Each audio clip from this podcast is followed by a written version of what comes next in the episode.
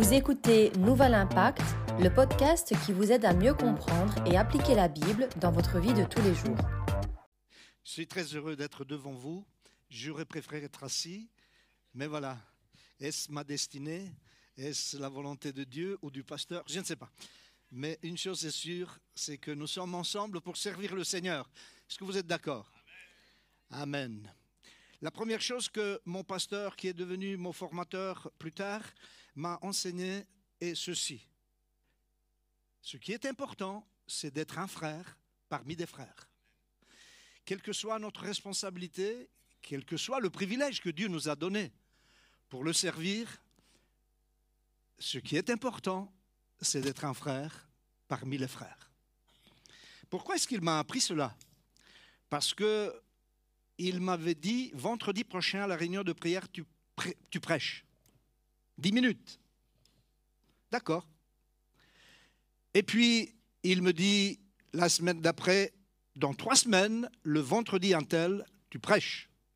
Dix minutes. D'accord. Et puis, pour la troisième fois, il me dit, vendredi, telle date, tu prêches. Dix minutes. Je dis, pasteur, moi je veux prêcher dans l'évangélisation.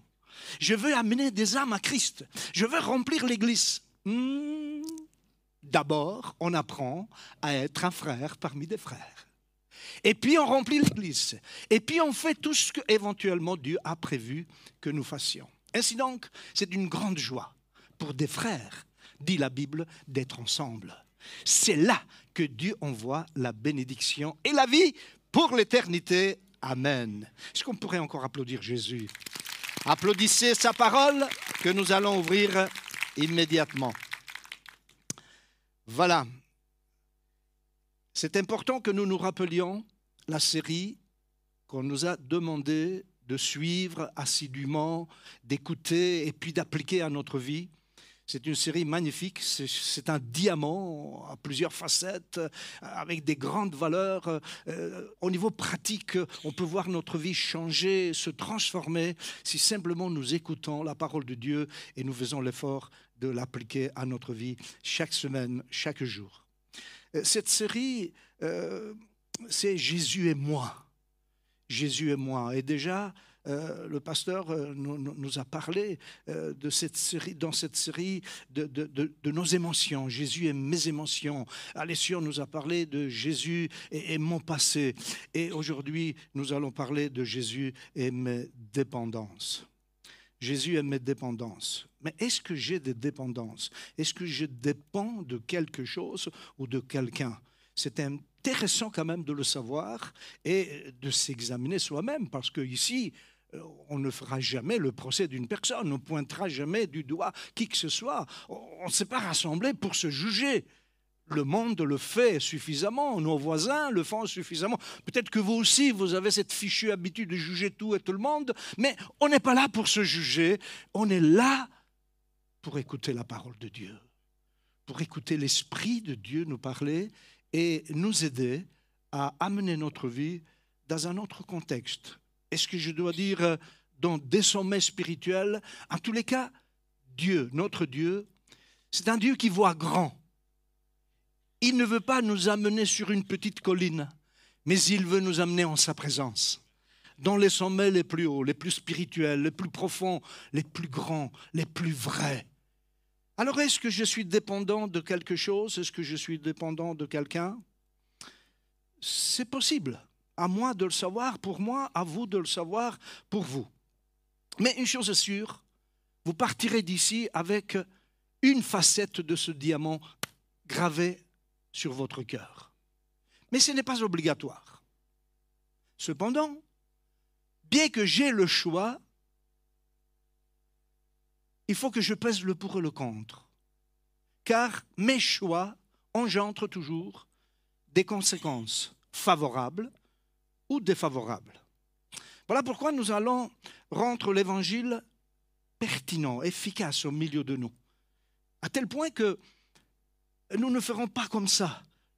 Si une parole nous est adressée de la part de Dieu, nous ne ferons pas comme ça. Plutôt, nous ferons comme ceci. Nous l'accueillons Seigneur, ta parole est la bienvenue. Ce qui est vrai, c'est que je suis certainement relativement faible. En tous les cas, pas toujours en mesure de l'appliquer le lundi et aussi le mardi, puis le mercredi, je flanche. Mais j'accueille ta parole, Seigneur. Parce qu'on m'a appris que ta parole est créatrice. On m'a appris que ta parole crée une nouvelle vie, de, de, nouvelles intentions, de nouvelles perspectives. On m'a appris que ta parole produit la vie, la vraie. Alors je vais accueillir ta parole pour cela. Et puis tu vas m'aider à l'appliquer à ma vie. Un peu plus que jusqu'au mardi. Tu vas m'aider le mercredi et tu vas m'aider aussi le jeudi et le vendredi. Tu vas m'aider le samedi et le dimanche matin, je viendrai pour t'adorer, te glorifier et te manifester toute ma reconnaissance parce que durant la semaine, tu as été fidèle, merveilleusement fidèle avec moi. Non, je ne fais pas un tour de passe-passe. J'ai levé derrière, je ne vous cache rien. C'est l'appareil du micro qui est tombé. Voilà. OK. Nous devons déclarer que la bonne nouvelle, l'évangile de Jésus-Christ, ne se limite pas au salut, au pardon des péchés et à l'assurance de la vie éternelle, mais la puissance de l'évangile, la bonne nouvelle de Jésus-Christ, la mort et la résurrection de Jésus-Christ nous permettent de vivre une vie exempte de toute dépendance, quelle qu'elle soit. Ça peut être des dépendances qui ont trait à des objets ou à des personnes ou à des lieux. Mais c'est la bonne nouvelle. J'ouvrirai une parenthèse respectueuse vis-à-vis de toutes les institutions médicales, paramédicales et autres qui, qui aident, d'une manière même acharnée pour certains, toute personne pour les sortir de leur dépendance. Mais avouons que quelquefois l'homme fait face à des limites. Mais celui à qui tout est possible s'appelle Jésus-Christ. Et c'est avec lui que nous avons affaire encore ce matin. Dans l'évangile de Jean, chapitre 8, verset 36, la dia 4 nous dit, si donc le Fils vous a franchi, vous serez réellement libre. J'ai consulté plusieurs traductions, ils nous disent avec plus ou moins de force la même chose. Il n'y en a qu'un qui a franchi et, et lorsque nous lui donnons la chance d'agir dans notre vie, eh bien nous sommes libres il produit un miracle. C'est un mystère que je ne peux pas vous expliquer autrement. Il y a des prodiges et des miracles qui, ont comme source le divin, Dieu, le ciel. Et nous sommes là, les bénéficiés. Peut-être quelquefois Dieu nous demande d'entrer dans certaines conditions pour en être vraiment les bénéficiés et les posséder jusqu'à la fin de notre vie. Mais que voulez-vous? Même si Dieu nous demandait quelques conditions. C'est ça la vie. Y a-t-il quelque chose dans notre vie que vous pouvez recevoir sans entrer dans une condition ou l'autre? L'argent sur notre compte arrive parce qu'on a travaillé. Je vois mieux ce matin parce que j'étais chez l'ophtalmologue. Je peux me faire entendre parce que j'ai accepté qu'on vienne régler mon micro. Il y a des conditions dans tous les domaines de l'existence. Voilà pourquoi ce matin, ce n'est pas vraiment étranger pour nous euh, d'aller vers une liberté personnelle, d'aller vers un affranchissement, une délivrance de nos dépendances et d'y aller en entrant dans certaines conditions. Ce n'est pas du temps perdu que ce matin nous vivons. C'est dans Jean que nous venons de lire, si le Fils nous a franchis, si Jésus agit dans notre vie, nous serons vraiment libres, vraiment. Ça vous est déjà arrivé que quelqu'un vous dise quelque chose et vous, vous avez un petit doute ou la personne n'est peut-être pas très fiable et, vous lui dites vraiment, vraiment, vraiment? Avec Jésus, on n'a pas besoin de douter ou, de le considérer comme relativement fiable. il est fiable, complètement fiable. S'il y a une personne fiable, c'est bien Jésus. Et lorsqu'il nous dit que nous serons vraiment libérés, nous le serons. Ça ne sera pas de l'utopie. Ça ne sera pas force de se forcer. Je suis libre, je suis libre. Non, pas besoin d'effort. Il te donne, tu reçois, tu es libéré. On a tellement chanté la grâce de Dieu ce matin. Dieu m'a fait grâce en 1972. Et en 1973, il me faisait encore grâce. Et en 74, 75 et en 2023, il n'a pas changé. Il est vraiment le sauveur, il est vraiment le libérateur, il est vraiment le sauveur, rempli d'amour, de grâce, pour ceux qui osent regarder vers lui et osent lui ouvrir leur cœur.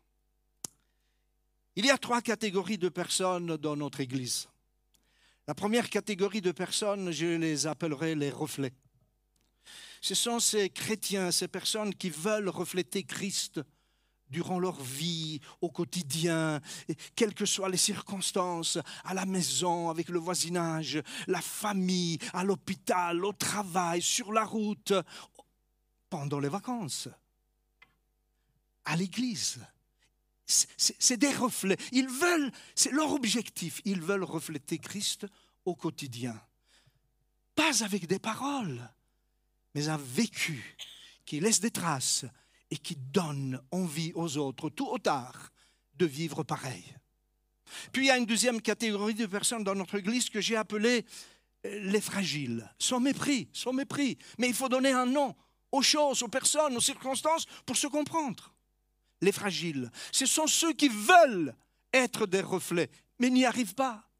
Ce sont ceux qui ne veulent pas piquer du nez dans les dépendances, mais ils n'y arrivent pas. Ils tiennent le coup et puis pas, ça flange encore une fois et on retombe dans le même travers, dépendant de quelque chose ou quelqu'un ou un lieu. Et puis il y a la troisième catégorie des personnes que j'appellerai les combattants.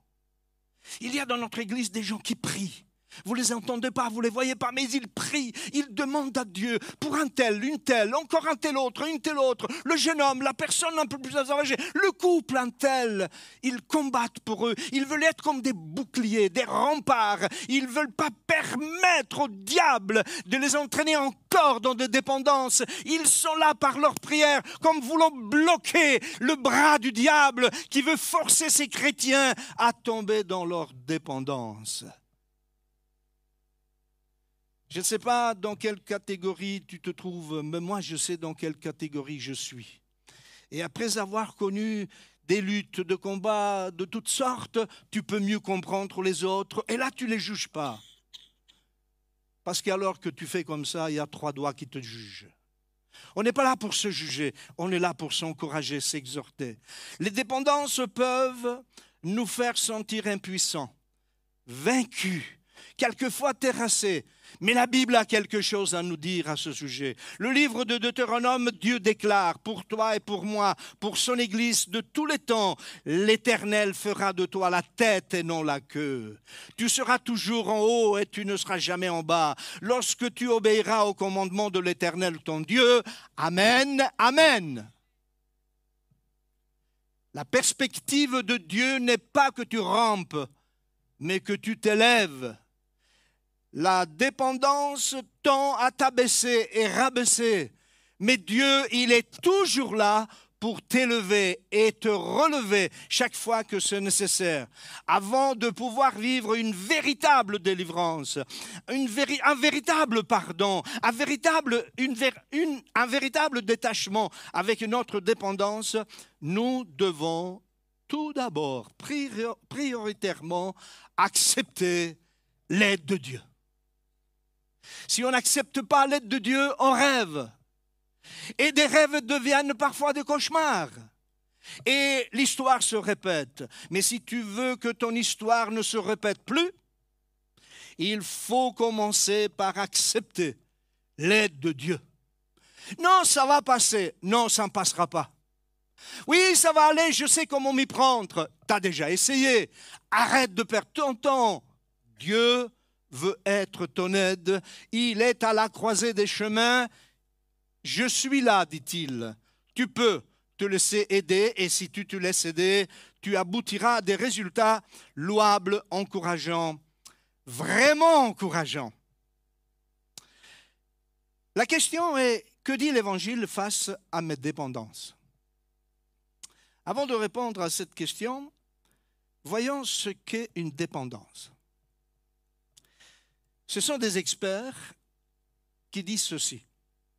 Par dépendance, nous entendons une perte d'autonomie vitale causée par une détérioration du comportement qui, d'une habitude simple ou courante, devient une recherche exagérée et anormale du plaisir par des moyens ou des substances ou des comportements qui conduisent à un vécu anormal.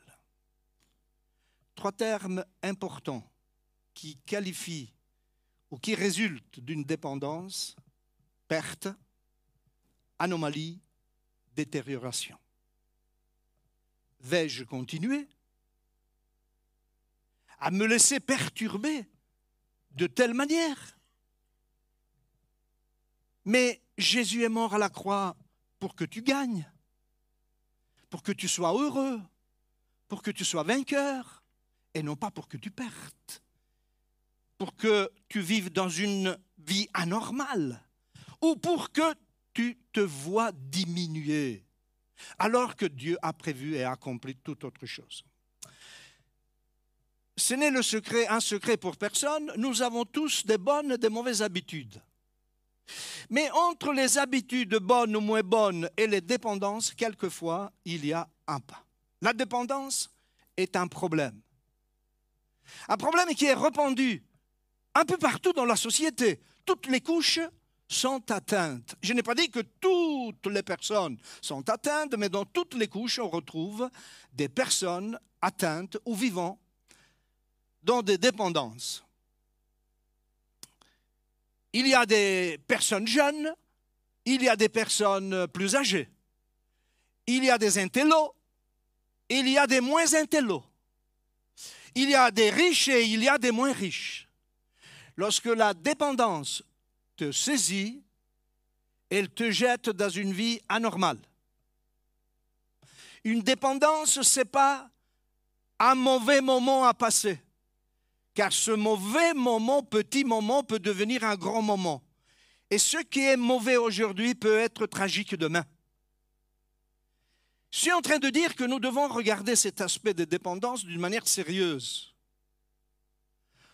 On ne fait pas un drame de tout et de rien, mais ouvrons les yeux, considérons notre vie, nos gestes, nos habitudes, comment nous vivons, ce que nous faisons, les capacités que nous avons de dire oui ou de dire non. En tant que chrétien, il est essentiel que la Bible nous donne un enseignement là-dessus. Mais regardons juste une petite liste de diverses dépendances. Addition substance, dépendance à Internet, est-ce qu'il faut tout lire? Jeter un coup d'œil. En parlant avec certaines personnes, je me suis rendu compte, rendu compte qu'ils étaient dépendants de leurs enfants. L'enfant ne peut aller nulle part. Il lui téléphone dix minutes après qu'il est parti. Et après avoir téléphoné une première fois, dix minutes après, il téléphone encore. Tu es où maintenant? Il y en a qui dépendent de leur mari, de leur femme. Qu'est-ce que tu fais? Est-ce que tu es seul? Quand est-ce que tu viens? Tu as fini quand? Tu ne peux pas terminer plus tôt du travail? C'est bien, hein? C'est bien de chercher sa femme, de chercher son mari, mais on dépend à tel point que plus rien n'existe, plus rien ne vit, ne bouge, n'est vrai, n'est bon, sinon qu'elle ou lui. Il y en a qui dépendent de leur pasteur. Si ce n'est pas le pasteur qui m'impose les mains, ce n'est pas le pasteur qui me prêche la parole, c'est pas le on est des frères parmi des frères. Hein. Il y en a qui dépendent de l'Église. C'est bien, c'est très bien. On travaille pour ça, c'est la volonté de Dieu. Mais La priorité, c'est de dépendre de Jésus. Et puis, il y en a qui dépendent d'autre chose. L'apparence, le culte du corps. Il y en a qui dépendent. Moi, c'était mon cas lorsque j'étais tout jeune. La cigarette. La cigarette au bec. Oh, ça faisait bien à l'époque.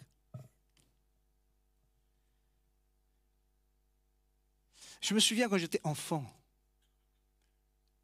les, plus grands nous apprenaient à fumer, mais pas d'argent, rien, on était fichus et fauchés. On prenait du lierre, du lierre séché. Chez nous, ce n'était pas le soleil qui manquait. Ça séchait vite. On nous apprenait, on coupe un morceau et on fume. Ça te brûlait les lèvres. Ça nous poussait dans une anomalie, voyez-vous. Oh, pas de lierre à portée de la main, des feuilles de chou. Ça faisait du tabac avec du papier, à l'époque appelé du papier de savon. Ça faisait bien. Et puis il y a eu une autre époque où le plus tôt possible, il fallait commencer à boire. Du n'importe quoi. La qualité, ce n'était pas la priorité. Le premier verre de vin, la première bière, le premier whisky. Et après, on est passé au double whisky. Ça va vite, vous savez. C'est terrible comme ça va vite. Des dépendances. Je ne suis pas habilité pour vous donner des détails sur euh, toutes sortes d'herbes.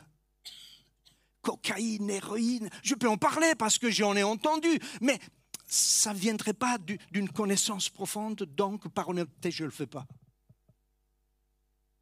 Mais d'autres peut-être vous pourrez vous aider. Mais une chose est sûre, c'est que ce n'est pas en reniflant quelque chose que tu vas changer qui tu es. Toutes ces dépendances veulent nous donner une autre identité. En tous les cas, tu poses la question à Dupont, mais pourquoi tu fais ça? Mais il veut entrer dans une autre identité. Mais ce n'est pas pour toi cette autre identité. Ce sont des chaussures trop larges des vêtements trop grands ou trop étroits. Voilà l'anomalie. Une vie anormale qui nous détériore, on se bagarre pour devenir, pour montrer qu'on est mieux, qu'on est meilleur et qu'on est surtout mieux que les autres. Alors que si tu fais le bilan, depuis que tu cohabites avec cette dépendance ou ces dépendances, si tu te regardes dans le miroir, tu te reconnaîtras plus. Tu es obligé de lui dire à celui que tu vois ou celle que tu vois dans le miroir, il y a deux ans, tu étais quand même quelqu'un, mais depuis deux ans, avec toutes ces bêtises-là, tu es devenu incognito. Tu penses qu'on te regarde et qu'on t'écoute? Ce n'est pas le cas. Parce que tu es toujours au point de départ. Il faut encore recommencer et augmenter la dose. À propos, ce matin en venant à l'église, est-ce que tu as pris ta dose? Ou tu penses le faire après le culte? Des dépendances visibles et non visibles. Il y en a qui n'osent pas faire ce qu'ils ont envie de faire là où ils habitent, dans leur environnement. Ils vont plus loin. À ma honte, c'était mon cas dans le village où j'étais, il fallait que tout le monde me connaisse comme étant le fils de Saverio Cazza, un homme digne.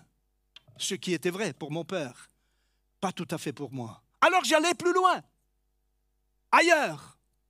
Les dépendances visibles et non visibles. Mais cela ne change rien à la réalité. On est quelque peu des moutons de panurge. Vous me pardonnerez l'expression? On est quelque peu des esclaves. En effet, c'est ce que la Bible nous enseigne. La Bible nous dit que ce que triomphe de nous, ce que nous n'arrivons pas à maîtriser, ce que nous n'arrivons pas à rejeter loin de nous, ce que triomphe de nous fait de nous des esclaves. C'est une réalité. Au fait, nous le savons. Mais quelquefois, on ne veut pas l'admettre, on ne veut pas le croire. une collègue d'une de nos sœurs chrétiennes boit 3 litres de Coca-Cola par jour. Il paraît qu'il y a des alcooliques au coca. Coca alcoolique. Je suis sûr qu'à partir de ce matin, Coca-Cola va avoir des problèmes de chiffre d'affaires.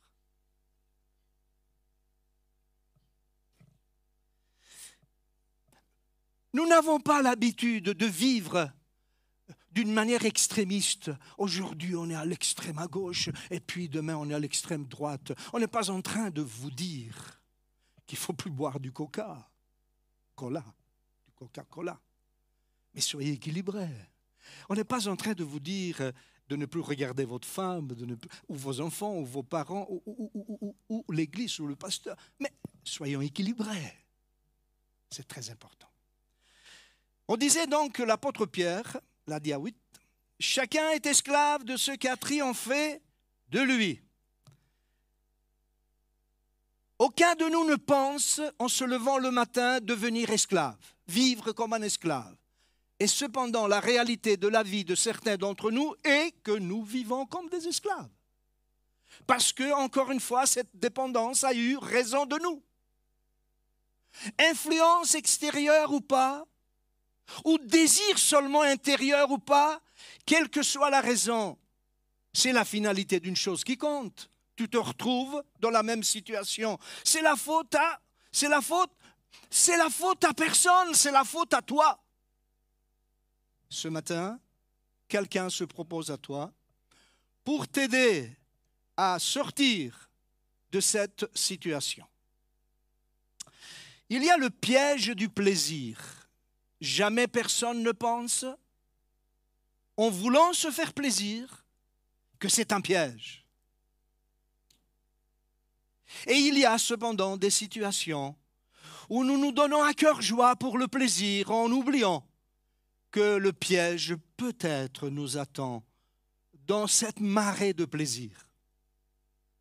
Ça commence parfois très jeune.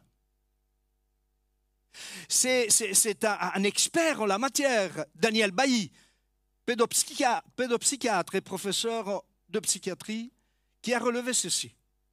Si certains adolescents vont vivre leur rencontre avec l'alcool et les drogues comme une expérience somme doute banale, voire même désagréable, d'autres, au contraire, vont vivre cette expérience comme quelque chose qui leur permet de s'en sentir mieux c'est dire que ces premières expériences ont une valeur organisatrice. Elles vont conditionner longtemps l'attitude et le comportement de l'enfant et de l'adolescent vis-à-vis des produits. Une étude réalisée en Nouvelle-Zélande a récemment montré, par exemple, que le fait de se sentir gay lors de la première expérience avec le cannabis avant l'âge de 16 ans était hautement prédictif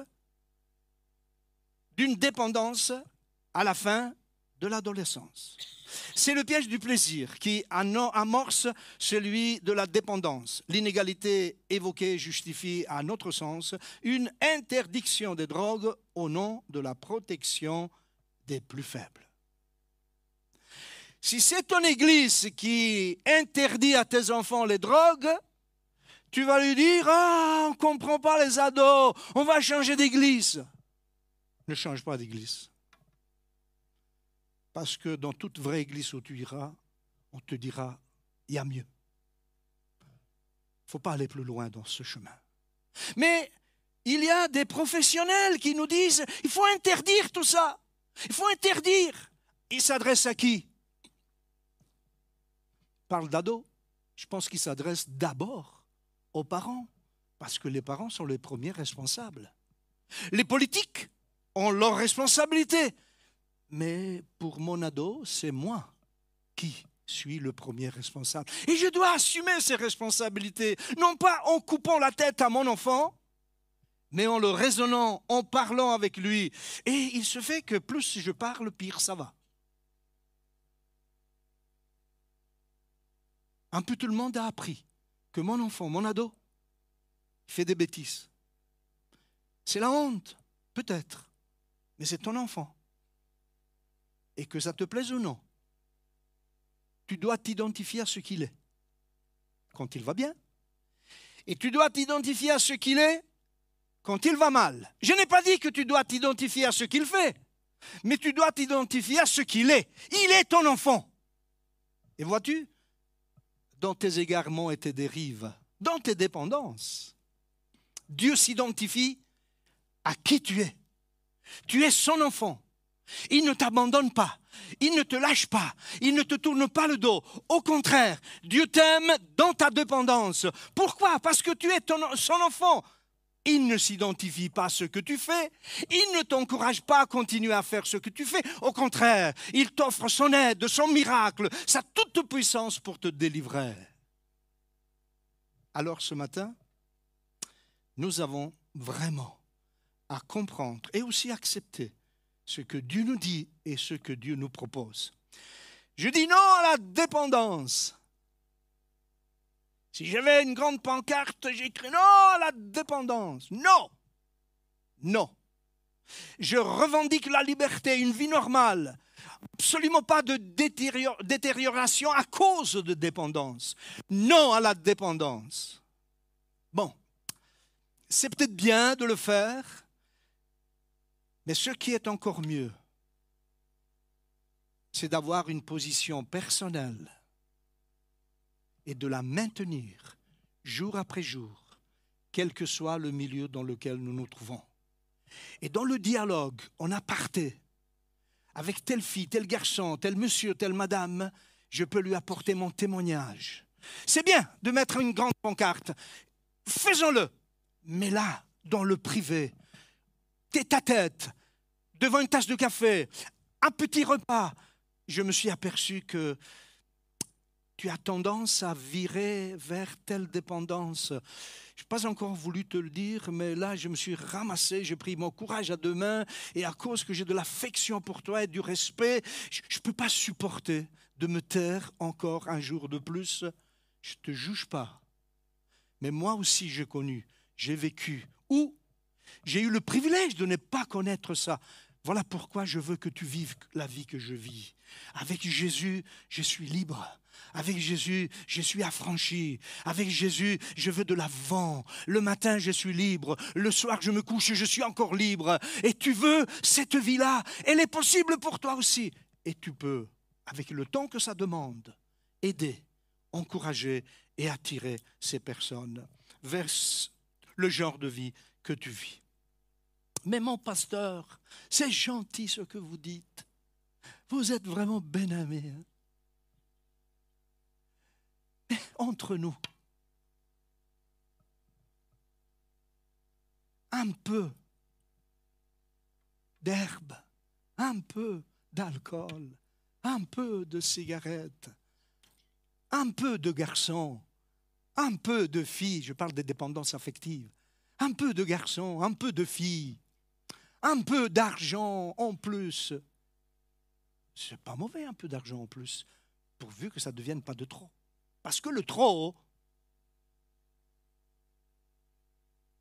nous tient comme esclaves. Tu vas à la ruine. Je faisais une mission quelque part en France pasteur m'a dit, il faut que tu viennes manger à midi avec euh, une famille de l'église. Je me suis trouvé face à monsieur, il était avec sa femme, ses deux filles, un monsieur qui a vécu une vie de richissime. Tout ce qu'il faisait lui réussissait. Et tout ce que lui réussissait, il voulait que ça lui réussisse encore plus. Et tout ce que lui avait réussi encore plus, il voulait que ça réussisse encore plus, plus, plus. Et tout ce qui avait réussi plus, plus, plus, il fallait que ça réussisse encore plus, plus, plus, plus. plus. Vous n'entendez plus mon plus, tellement c'était plus. Et puis petit à petit, à force d'aller vers les plus, il a enregistré un moins. Parce qu'il avait osé commencer à flirter avec certaines drogues, dans le but d'aller encore plus loin vers le plus. Et en commençant à enregistrer un moins, il se dit c'est pas grave, j'ai tellement de plus. Et puis un deuxième moins, mais c'est pas grave, j'ai tellement de plus. Et encore un moins, et j'ai tellement de plus. Et encore un moins, j'ai tellement de plus. Et il s'est retrouvé par terre. Sa femme qui allait le quitter et ses filles déjà qui tournaient mal.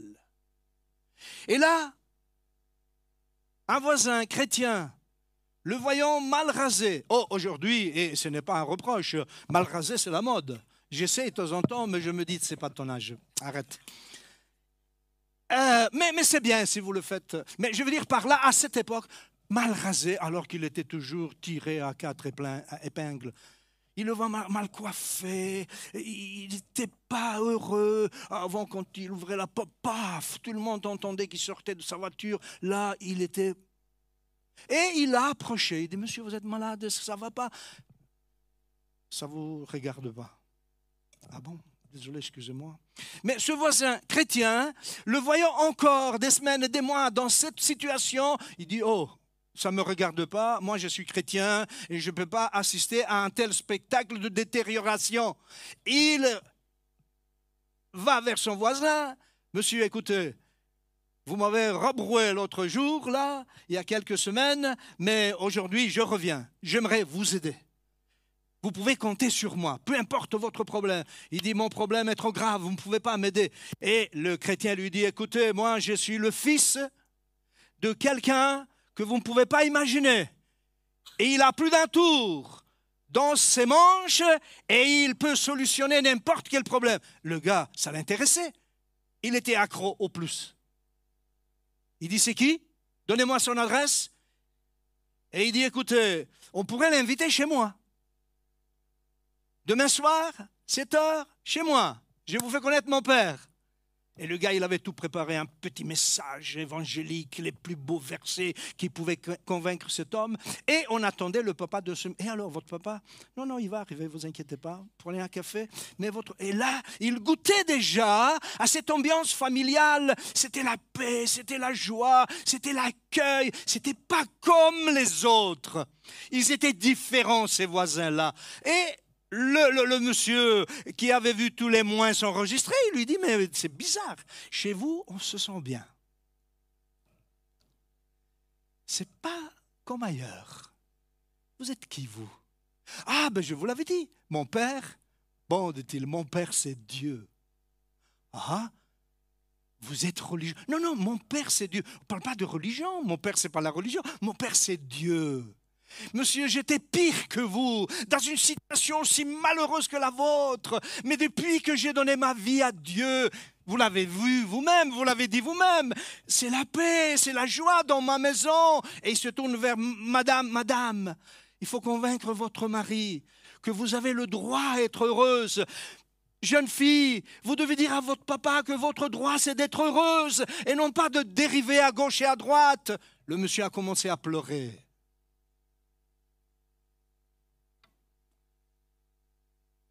Il a donné sa vie à Jésus. Il a voulu servir Dieu, il est devenu missionnaire. Il a porté du fruit, il est allé vers des foules. Quand il donnait son témoignage, mes amis, il y avait des choses qui se produisaient d'une manière extraordinaire. Dans les cœurs, Dieu agissait, les gens étaient transformés. Et quand j'ai rencontré ces personnes, je n'ai pu que les encourager, les fortifier, les attacher encore à Christ, leur disant que jamais plus il ne faut retourner en arrière, car depuis que le jour où nous venons à Christ, il nous garantit, il déclare que les choses anciennes sont passées et toutes choses deviennent nouvelles. Que veux-tu faire de ta vie? Je ne sais pas ce que tu veux faire de ta vie, mais moi j'ai un beau-frère que la plupart connaissent, Pietro bel homme. Vraiment bel homme, non? Est-ce que sa femme est là, ma soeur, elle est je la pas. C'est le mari, c'est le frère de ma femme, Pierrot. Hein. Mais Pierrot, il a décidé à un certain moment de fumer sa vie, de jeter sa vie en fumée. On, lui disait dans la famille, les médecins lui disaient, tu dois arrêter de fumer, ça va mal là, dans ta gorge. Il n'entendait personne, accro la dépendance, esclave, ça se détériore. Il perdait des années de sa vie jusqu'au moment, en fumant sa vie, en jetant sa vie en fumée, on lui dit cancer. Faut tout enlever. Aujourd'hui, il vit et il ne peut plus parler normalement. Il vit d'une manière compliquée tous les jours de sa vie. On le voit, il est malheureux, on voudrait l'aider, mais on ne peut pas. C'est quand on a voulu l'aider qu'il devait se laisser aider. Mais non, malheureusement, on ne peut plus rien faire.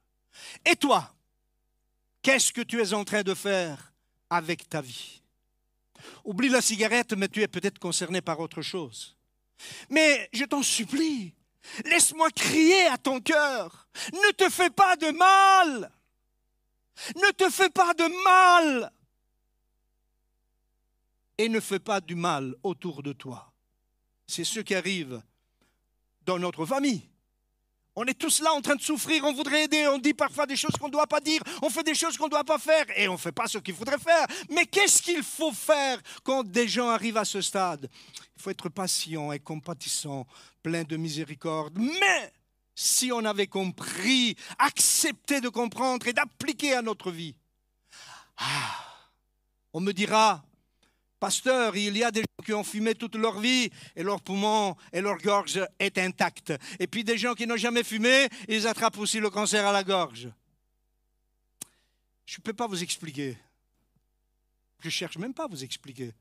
Mais une chose est sûre, c'est que des centaines et des milliers d'études scientifiques sont là pour prouver que la cigarette te tue. Et bien d'autres choses. La possibilité t'est donnée de t'éloigner de ta dépendance, quelle qu'elle soit. S'éloigner d'une dépendance. Pour s'éloigner d'une dépendance, il faut être dépendant de Jésus.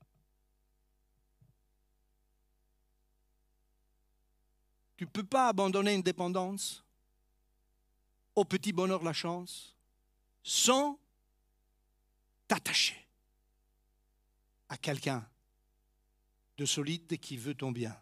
Et ce quelqu'un s'appelle Jésus. Nous, ne négligeons pas tout l'aide qui peut être apportée à qui de droit.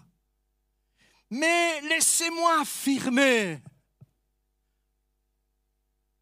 que ce que Jésus peut faire dans notre vie, personne d'autre et rien d'autre ne peut l'accomplir. Dieu veut venir à ton aide parce qu'il est ton créateur il sait ce que tu as besoin immédiatement, il peut te le donner et sans faillir, il réussit.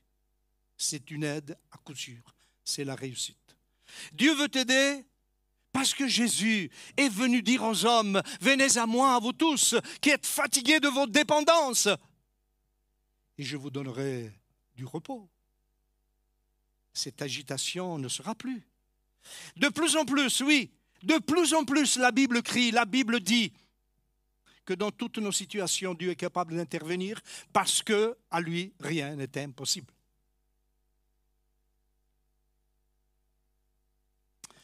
Deux pièges à éviter lorsqu'on veut sortir de sa dépendance. Le premier piège s'appelle trop tard. Qui me tend ce piège? C'est l'ennemi de Dieu, qui est aussi ton ennemi. Lorsque tu veux t'en sortir, en donnant ta main à Dieu, il y a cette voix. Il y a quelqu'un qui vient te chuchoter pour te dire c'est trop tard. C'est un piège, ne le crois pas, c'est un mensonge. Pour Dieu, n'est jamais trop tard. Deuxième piège, Dieu ne pourra jamais pardonner ça. Si tu as une mentalité de petit et grand péché, de pas grave et de grave péché. Je comprends que tu penses comme cela, que tu acceptes ce piège, mais on t'a enseigné ici que le péché, c'est le péché, et que Jésus pardonne tout péché. Il n'y a pas de graduation éventuelle. Tu veux t'en sortir? Il vient te dire que Dieu ne pardonne pas? Dis-lui, aussi faiblement que tu peux lui dire, ou aussi fortement que tu peux le dire. Dis-lui, mon Dieu, le Dieu de mon Église et de ma vie est tout-puissant et son sang versé à la croix me lave de tout péché. Jésus aime mes dépendances. Il y a trois portes qui s'ouvrent devant nous. Cette première porte, Jésus demeure pendant ma dépendance toujours approchable. Il n'accepte pas que ma dépendance élève un mur entre lui et moi. Pendant ma dépendance, Jésus reste approchable. Pourquoi L'Épître aux Hébreux nous enseigne que Jésus a été tenté en toutes choses, comme nous? Quel est le but? Le but, c'est qu'il peut nous comprendre comme personne ne peut nous comprendre. Cette porte est ouverte, l'approchabilité. Je peux aller vers Jésus avec ma dépendance. Deuxième porte ouverte, Jésus, il ne se satisfait pas de ma dépendance. Non, non, Jésus ne me regarde pas de haut, de travers, du coin de l'œil. Jésus veut qu'ensemble, on souligne le péché, qui est là, évident, peut-être qui règne dans ma vie depuis des mois ou des années. Mais si je reconnais ce péché, ce péché que je souligne avec Jésus, qui est approchable, qui me laisse la porte ouverte, directement l'Esprit de Dieu va me rappeler que si je confesse mon péché, il est fidèle et juste pour me pardonner. Alors je me relève, je, je sors de la présence de Dieu, libéré, délivré, affranchi. Il ne m'a pas fermé la porte et il m'a franchi. Et puis, il y a cette troisième porte qu'on ne peut pas négliger. Jésus te donne la force nécessaire pour te sortir de ta dépendance. Il te donne cette force. Pourquoi? Parce que Dieu, dans sa préscience et sachant ce que nous allions devenir, il s'est gardé le droit de pouvoir créer en nous le vouloir et le faire.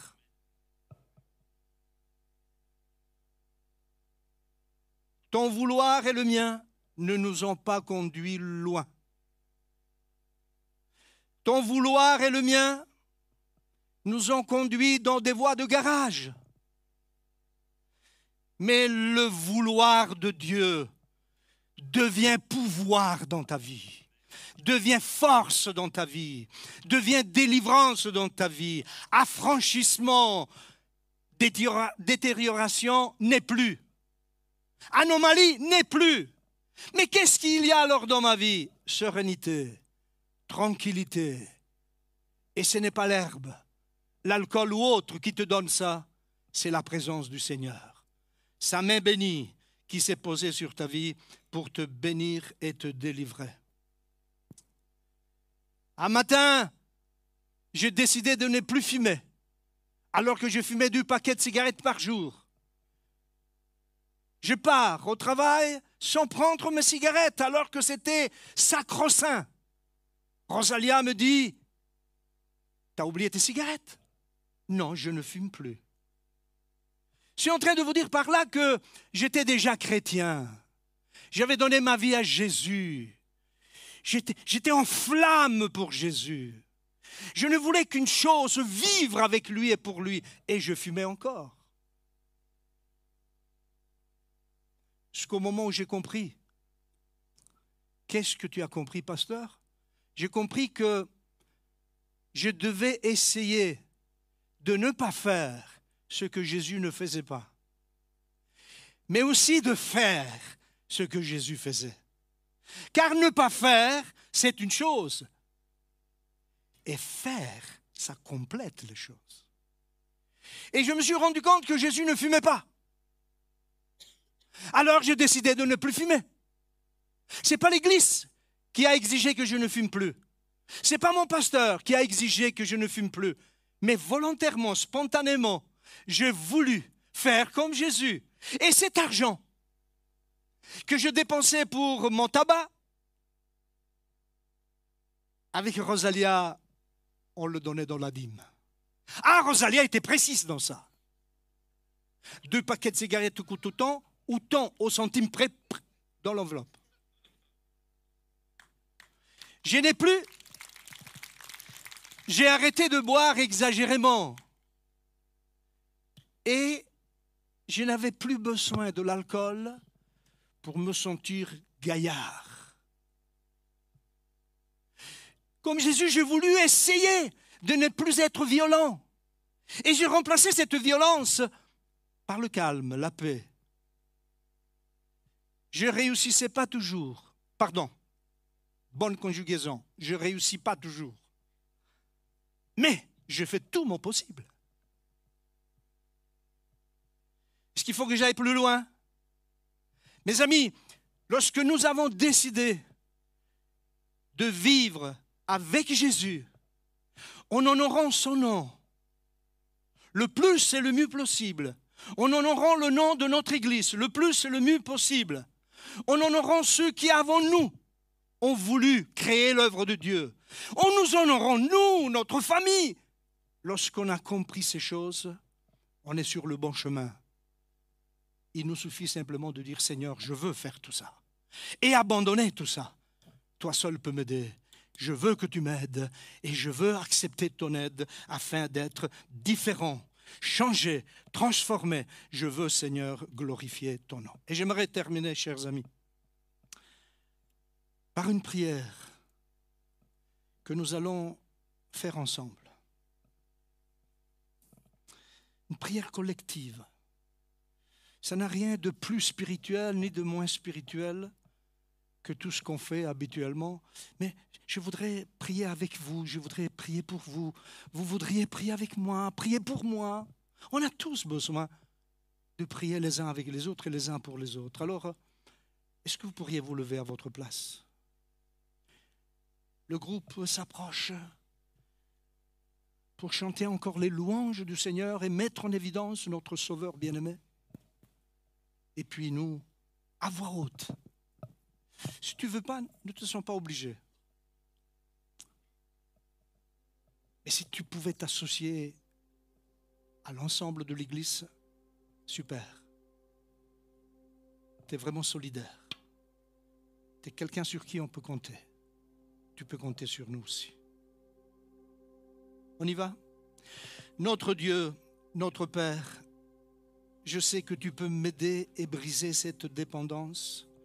Et j'en suis très reconnaissant parce que j'aspire à être libéré. Dites Amen. Continuons. Chaque fois que je me confie à toi, je gagne une nouvelle bataille. Merci de m'aider à continuer à me battre. Amen. Je prie pour une guérison et une transformation complète, non seulement pour moi-même, mais pour que d'autres soient bénis par mon témoignage et ton amour de ta miséricorde et de ton pouvoir sur le péché. Amen. Continuons. Aide-moi à me souvenir de ce que dit ta parole, un peu plus haut, un peu plus fort. Tu ne me quitteras jamais, ni ne m'abandonneras, et tu m'aimes toujours et partout. On dit, au nom de Jésus-Christ, j'ai déjà la victoire. Merci mon Père de m'avoir montré qui je suis en toi. Amen. Amen. Que Dieu vous bénisse tous. Louez son nom pour votre guérison et votre délivrance.